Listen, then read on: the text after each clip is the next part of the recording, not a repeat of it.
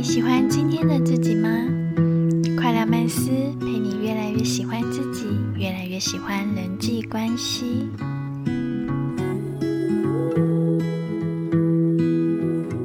大家好，我是 Kona，嗨，我是 Kevin。今天来到快聊曼斯的第十三集。我们今天的主题是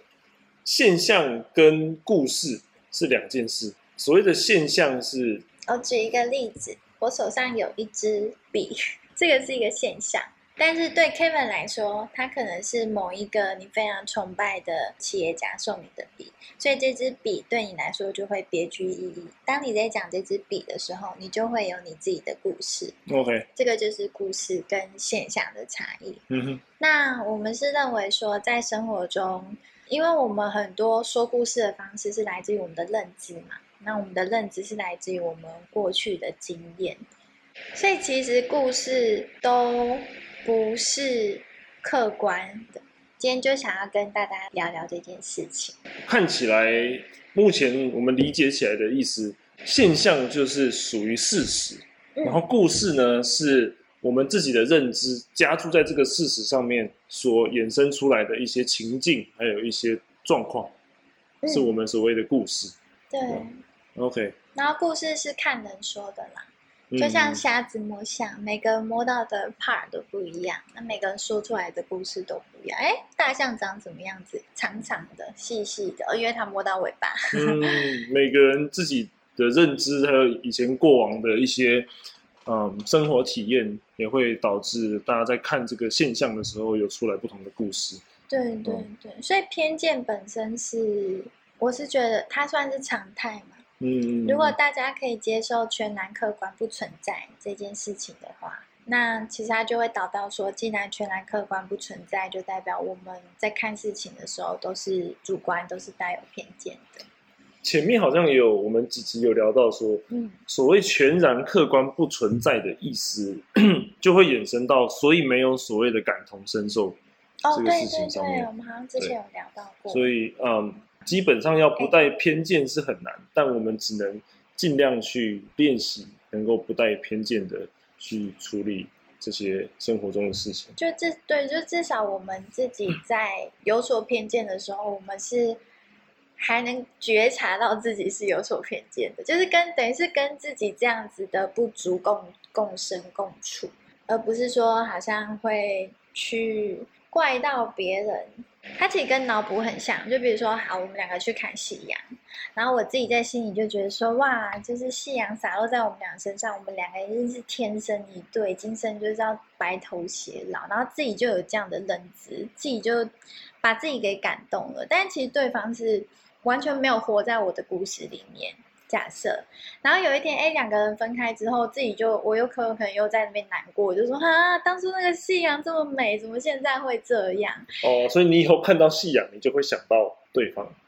可能是那个这个也。是一个点，对。嗯然后再一个点是，大家有没有发现？但是从头到尾就是我自自导自演，就是我觉得很浪漫这件事，跟我后来觉得很失望这件事，其实都是我自己在演一出戏。但是夕阳本身它并没有要传达这样的讯息给我。夕阳它就是你你开不开心，它每天都会在那边。嗯对，但是那个我自己就是内心就会有那个小剧场，然后就去说了这样的故事，而且还把自己搞得很忙，就是一下开心，然后一下又难过，然后自以为失去了什么，其实从头到尾就没有得到过什么。OK，嗯，我自己本身倒是有过类似的，但这个是在与人相处交往上面，嗯就是当对方可能我刚认识对方没多久，那对方释放出了一个一个行为，然后呢，我就用这样子的行为呢去判断对方是什么样的人。嗯对这个东西，其实也是基于我自己的认知跟我自己呃的价值观去评断对方这个行为背后的动机可能是这样，对对，然后他就我就会觉得他就是这样的人，嗯可能这个人的行为。他可能有好几，他有好几种一二三四五的不同行为，嗯我就会把它串联成一个人格特质。嗯，没错，那等到后面呢，稍微在认识对方更多的时候，认识也好，相处也好，我才发现，哎，好像当初所自己认为的那些行为背后的动机，跟他实际上行为背后的东西是天差地远。嗯，类似就算了，但其实不是，是相差非常多。嗯对，所以我觉得要如何分辨自己脑补出来的故事跟现实的差距，这个东西是我觉得我们要努力哦，对啊，就是做的地方。对，就是可能一开始在接待人的时候就要有这样的认知，就是认知到说自己的认知都是带有偏见的。嗯，对，他没有不好，因为是人就就会这样，因为毕竟我们就是世世界这么大，我们的视野再怎么宽就是这么宽，所以一定是偏颇的，就是绝对是偏颇，但是就是要跟他共存，然后为自己的偏颇负责。我觉得人跟自己，如果故事里面的主角是自己，那倒无所谓。但是故事里面的主角如果是别人，然后我们还擅自的把别人想成是就不是那样的人，然后我们还很自信，那其实对那个人来说是，就是他会蛮吃亏的，嗯，对啊，然后也没有也没有得到应有的尊重，这样子。我相信大家应该在生活中有类似的体验，嗯就比如说，嗯，我之前在拜访一个客户的时候，他是老板嘛，然后我去他办公室的时候，我刚好看到他在讲电话，在骂他的客人，嗯然后他非常非常的凶，嗯就是破口大骂的那种，嗯，然后我就以为这个人就是这样，就是 这么糟糕，脾气那么差，嗯这样。那但是等我第二次在拜访他的时候，他的整个态度，还有他嗯说话的方式，跟对我的整个神情，都是像整个完全不一样。哦，对，所以那一次算是一个很例外，然后他们公司出大事，哦他才这样偶尔一次的发脾气。哎，对啊，你看哦，比如说像刚刚 Kevin 提的这个故事，好，假设故事延续，假设你看到他发脾气，然后你回来之后，同事问你说，哎，那刚刚那个老板是什么样的人？这时候我觉得你可能就会有两种说法，嗯一种是，呃，你会理解那个只是一个现象，你可以嗯不带批判的去看那件事，就说哦，他今天呃讲话比较大声，但是你不知道为什么，你不会去批判那件事。嗯那第二就是你会有你的批判跟你的故事，你就你可能会说哇，他跟某某某公司老板一样凶啊。嗯，假设通常大部分会第二种情况会比较常发生，就是你会有偏见或者先入为主的观念，说啊那个人感觉脾气不太好，好像很难相处，我们以后可能小心一点，或者是呃挑日子去之类的。对对对，不知道大家会不会有这样的想法？就是当我们今天可以去评价一个人的时候，确实我们会在评价一个人的的当下会有一些成就感，因为会有觉得，哎，我有这样的资格，或者我有这样子的能力对，去 judge 对方，确实有这样成就感是没有错，但是就是 但是就是对对方比较呃不公平。比较不公平。对，那其实成就感还是可以从很多地方，有很多地方不同的来源，不一定要嗯从这边。对，所以开口问，如果真的不知道发生什么事，哎，可能关心一下，开口问说，哎，你昨天有睡好吗？或者是听有点挑衅吧。好像也不行。好了，那不问也也行，就不一定要问，但就是不要呃，尽量就是不带偏见的去看见一个事的现象，这样就好了。嗯，追求那些行为背后的动机跟事实，我觉得是很重要的。嗯，而不是用自己的认知去去讲故事，嗯就像踢猫效应啊，是不是？嗯有听过吗？嗯就是爸爸被骂，然后回来骂小孩，小孩又去踢猫。嗯嗯，那猫咪怎么看？猫猫猫咪咪已经最衰 猫咪猫咪已经觉得我的主人好坏，但其实主人也不是真的这么坏，他是被他爸踢了嗯这样子，对。所以很多事情都是要去回溯啦，回溯真正的原因，而不是去听自己想出来的故事嘛，可以这么说。但话又说回来，我嗯觉得在这之中最难的部分，其实是你要知道你在当下是带有偏见，然后或是用你的认知在看这个现象的这个本身，就是你要察觉到这件事情。嗯对，因为有的时候你甚至不知道你在看的这个事情是一个故事，而不是现象。对啊，就你会误以为是这样子。我们现在在讲整件事，可能也是一个 很主观的。对，大家都是，其实所有人都是会带偏见、会主观。我觉得这个对，我们像一开始讲的，嗯，先有这个认知，说很难做到完全客观。嗯，但是就是因为很难做到完全客观，我们必须知道，所有我们在看事情的时候都会带有主观嗯的嗯，的偏见。那如果是这样的话，是不是我们可以再多一个步骤，就是跟对方去确认不管用什么方式，你要去问，或者是你要嗯找时间去用聊的方式去去去知道有一个确认的机会，我觉得这会是比较健康一点。哦，尤其是因为故事有分快乐跟悲伤，尤其是我们编出来的故事是让我们自己不开心的时候，那我们可能就要更有警惕的，就是我们可能要去厘清一下这个故事的真实性到底在哪里。那当然，如果今天编的故事很开心，那也不是不行啊。有时候人人生就是自己哄自己。是啊，但如果现 他这个现实这个现象不是如同你故事这么开心，当你发现的时候，哦，这也是对对嗯对对啊！就像一开始说夕阳那个故事，那也是啊是啊，嗯对啊。那当然，我相信大家也会，因为像那个叫什么，有一本书叫《快思慢想》嘛，它里面就是在提倡说直觉跟刻意学习，就是可能也会有一些声音会觉得说，可是直觉也很重要啊。那确实，我觉得视觉直觉很重要，但可能跟我们讲的那种脑补哦，那差很对，多。这不太一样。我们的认知是这样啊，就是嗯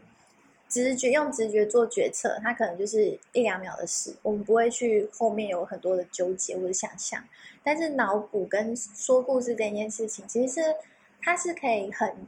消耗你的情绪、情绪内耗。对你的联想力会把你带到一些很花时间、很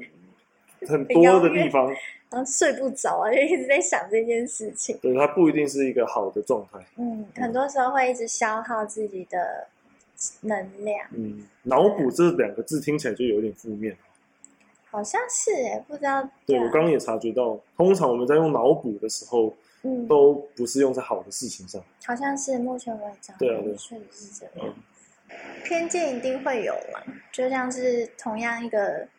可能一个风景，风水师看到的是风水，但景观师看到的是风景，就两个东西看看到的东西是完全不一样。我觉得这是会有的，但是我们是不是能做的，就是我们去像刚刚说的嘛，我们去觉察到我们会有偏见这件事情，然后去接受别人的故事。我在想，星座这个东西是不是也是其中一个很偏见的？对就是大家身边一定常常会听到说，我再也不要跟什么星座交往，比如说，不要再讲天蝎了，比如说。比如说，啊，随便一个，那讲我们两个的，啊，比如说天蝎座，就有些人可能会说啊，我觉得不要再跟天蝎座交往了，因为他过去有不好的经历。但是有时候是母数的问题呀、就是真的，因为统计学也会讲嘛，就是你母数够大之后，你才看得到很多事情跟你想象中的是不一样的。嗯，对啊，我也有朋友就是说绝对不要跟天蝎座做，娶的还是天蝎，而且幸福美满。搞不好？嗯，他就是碰到一个天蝎，然后就这样，他就觉得所有天蝎都这样，就很像，比如说我我今天去职场，嗯，然后我碰到的那个公司，可能他每天都十一二点才下班，嗯。哦，然后我就我就觉得说，OK，工作就是这样。那等到我到下一个公司的时候，那公司可能七点就下班了，这就是你的哎，母数啊，对不对累积，对对他自己个人过去的母数了。对对对就是所以说这个东西就其实母数我们累积越大，我们的视野就会越开，我们就越我觉得会越清明嘛，就是会看得更清楚，就是这个 bias 这个偏见会越来越小，越来越小。没有，应该很难到零啦，因为毕竟我们一生也才活一百年，其实一百年对，就地球来说还是很短。嗯，对啊，我们去能去的地方也就这些地方，所以 但能够多走出去跟跟人聊聊天相处，然后去交流，我觉得这次会对于我们这些认知是有进步帮助的空间。对啊，就打破自己的思维框架，嗯然后就算有些故事，别人的故事我们可能听不下去或者怎么样，但我觉得也是先保持不否认的心态嗯嗯嗯，去去听啊什么的，可能都会比较健康。没错。小小总结一下，就是嗯，很多的风景，夕阳也好，阳光也好，下雨天也好，或者是物品，一个包包也好，一杯水也好，其实它们就是一个现象。但是我们人可能会因为啊，过去失恋的时候是下雨天，嗯，或者是呃，曾经有人用这样的包包打过我，那我看到这个现象的时候，我就会有自己的一个版本的故事出来。那都没有关系，它很正常，我们也可以去拥抱这个版本，但也希望说，同时我们是不是也去觉察到，说我们是带着偏见在说这样子故事的。嗯嗯，就邀请大家一起去观察这件事。那当然，如果大家观察到有不同的呃感想的话，也欢迎跟我们多做交流。嗯，对，首先认知到，嗯，很多事情是你自己用你自己的认知创造出来的故事，然后它跟所谓的现实是有差异的。我觉得这是第一步。嗯嗯。然后第二步是你要知道你现在处在的状态，你所了解到的这个现象呢，是所谓的故事，还是我们真的事实？嗯，然后最后才是想办法哦去看清楚事实这个本质嗯是长什么样子的。无论是透过沟通也好，或者是直接可能跟对方确认啊，多方式。对对，当然看到绝对的事实是近乎很难了，因为太多解释方式。对，嗯但是对拥抱所有的可能性吧，然后就是相信，就是人跟人之间 可以越来越